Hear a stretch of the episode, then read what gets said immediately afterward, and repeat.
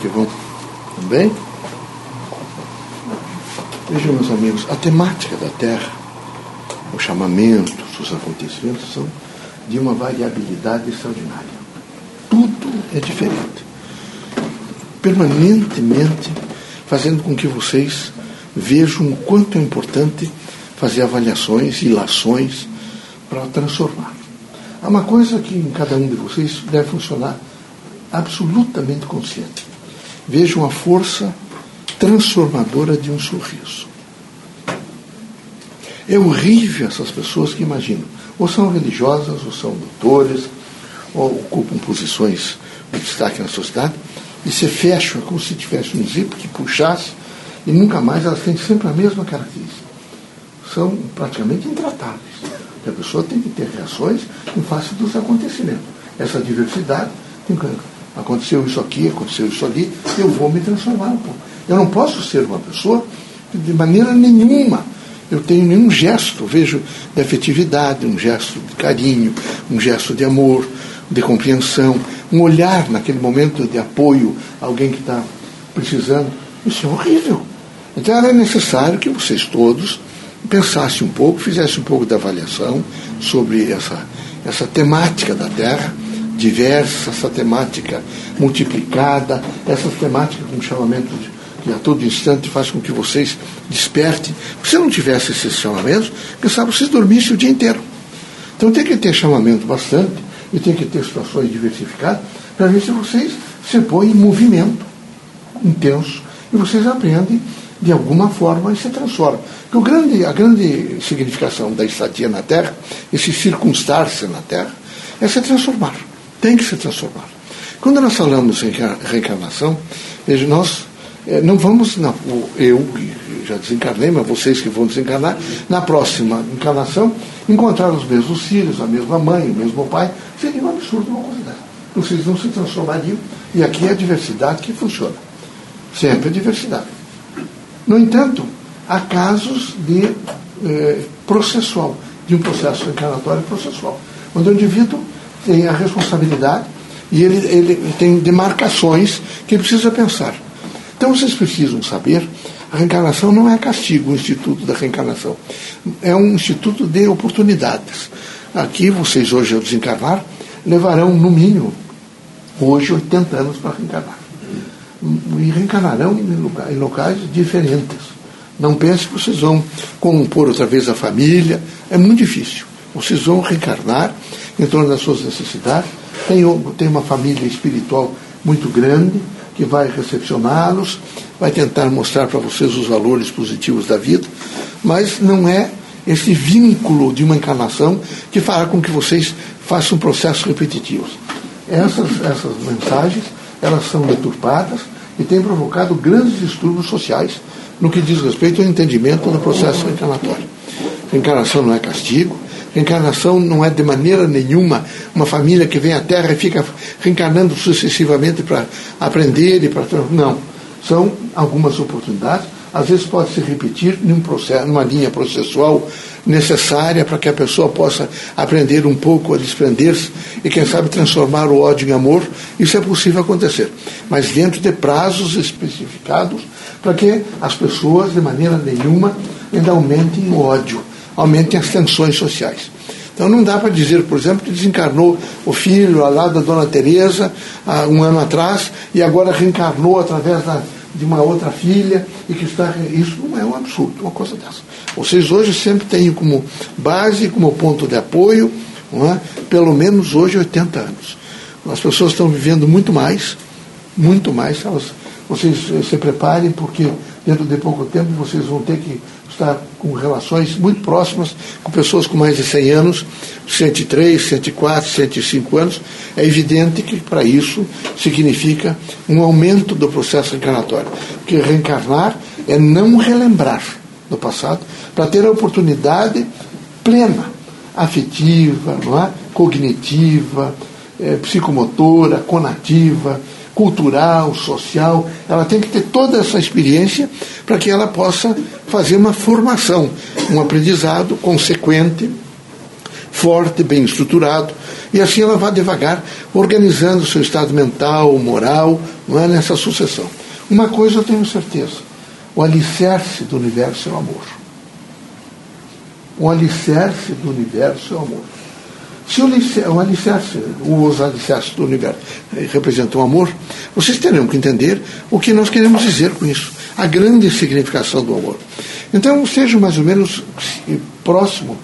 Veja, Deus é extraordinariamente, não é? Aquela presença de iluminação do bem.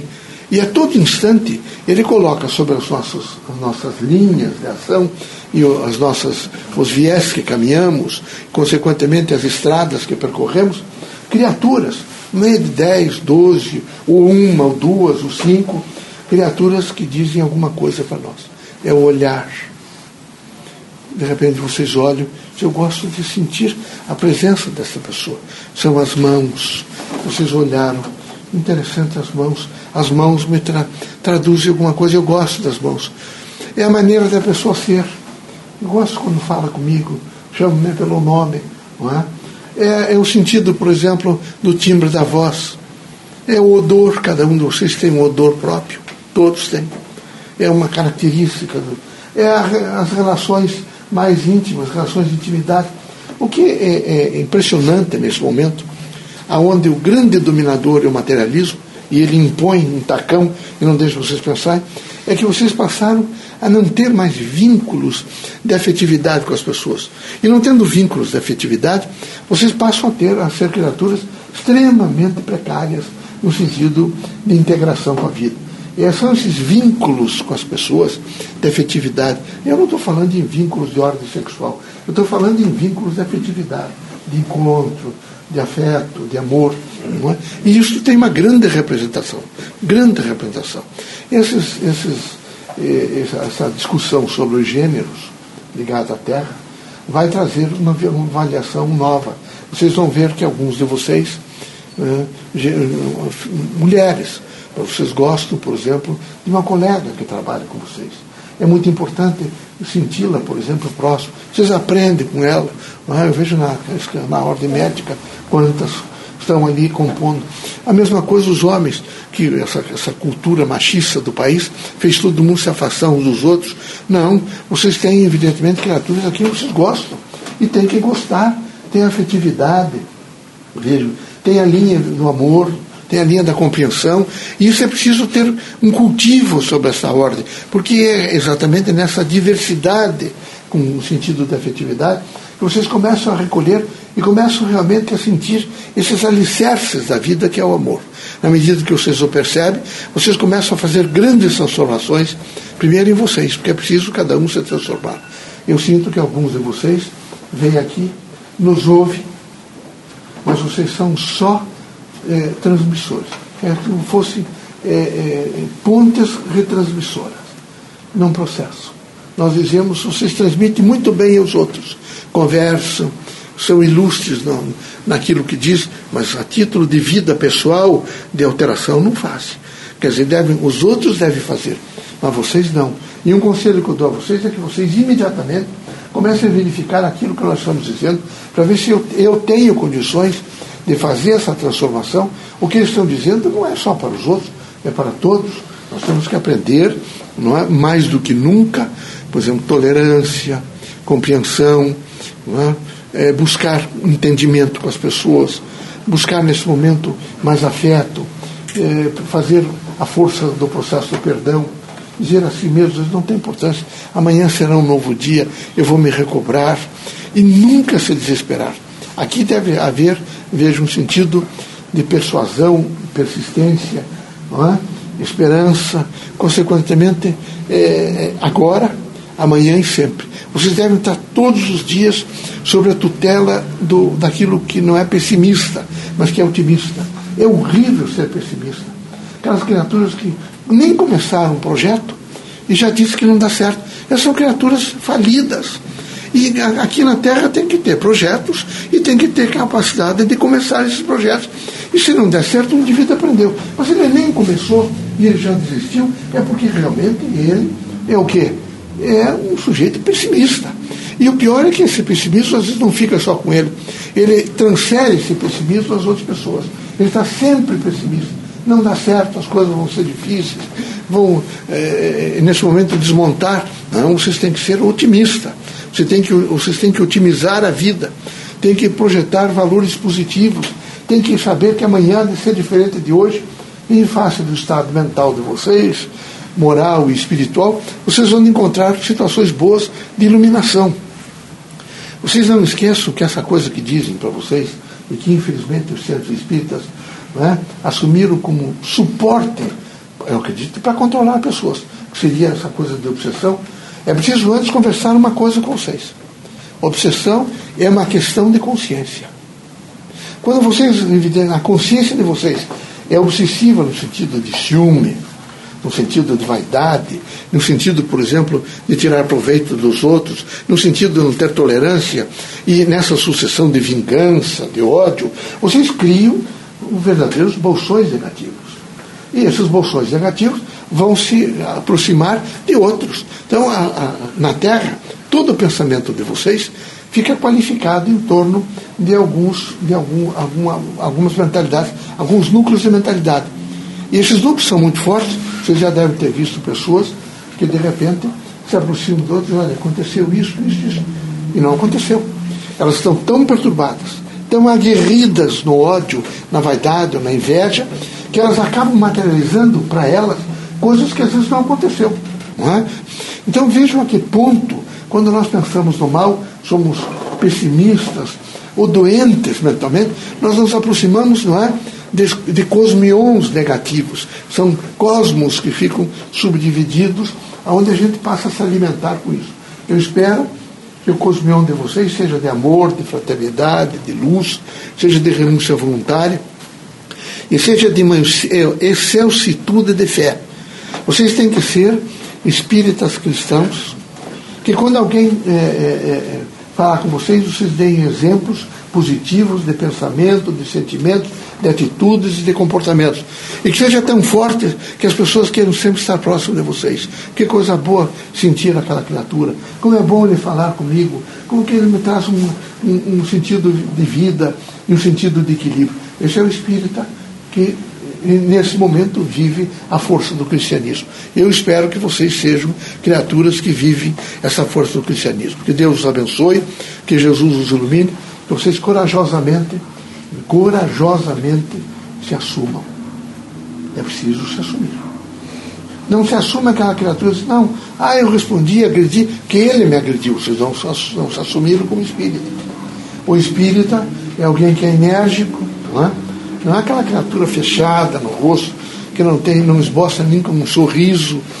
Não é? Experimentem, quando vocês angustiados, encontrar uma pessoa que sorri um pouco para vocês e veja o poder transformador do sorriso. Então procurem ver as coisas boas, construtivas, dignificadoras, iluminadoras da vida. Viu? Que Deus seja conosco, que Jesus nos ilumine, vocês sejam muito fortes. O país precisa e continua precisando de equilíbrio. É preciso que vocês todos, nesse momento, tenham sempre essa força do equilíbrio. Que vocês se mantenham na força do equilíbrio. A força do equilíbrio é, nesse momento, pedir que o potencial de luz do país. Aqui tem espíritos eméritos que hoje é, ocupam grandezas espirituais do espaço que poderão ajudar. E é só vocês, nesse momento, orarem um pouco e essa força positiva há de vir à Terra e iluminar um pouco a Terra particularmente esse continente que é o Brasil. E o que é que é preciso? Então, equilíbrio. É preciso equilíbrio no pensamento, equilíbrio nas palavras, não, não dá para ser incendiário. Então, que vocês não sejam amanhã, não se vejam na contingência de ser bombeiros do incêndio que vocês realmente promoveram. Vocês precisam muito cuidado com isso. Precisam estar atentos e cautelosamente colocando as opiniões, é? que devem ser firmes, com propósitos, mas sempre com serenidade, sempre com serenidade. Faça um pouco de reflexão, medite sobre temas importantes e digam várias vezes ao dia para vocês: eu sou feliz. Eu, eu sou feliz. Mas, de repente, tem umas ondas negativas, pessimistas, não. Em mim não vem nunca, porque eu sou feliz e sou otimista. Rousseau, tudo que vocês alcançarem foram homens otimistas. Sempre otimistas. Todas as construções, todas as invenções, todas as descobertas, tudo é feito num processo de otimização da vida. Por homens ilustres, às vezes alguns economicamente muito fracos. Mas não é, é socialmente assim, criaturas simples, mas espiritualmente potentes. Criaturas que nunca se deixaram bater pela força do mal. O exemplo disso é um homem ilustre, doutor, que é doutor Einstein. Quem retirou, quem deu um outro caminho para ele? Disse, não, não é bom você fazer. Quantas vezes ele, ele realmente deve ter recebido negativas? Thomas Edison, quantas vezes? E todos os outros. Mas conseguiram eliminar a sua força moral e a sua força de esperança? Não, porque eles tinham convicção. Então vocês montem projetos com convicção e vão a campo realizá-los da melhor maneira possível, sem pessimismo. Tá bom? Sejam felizes.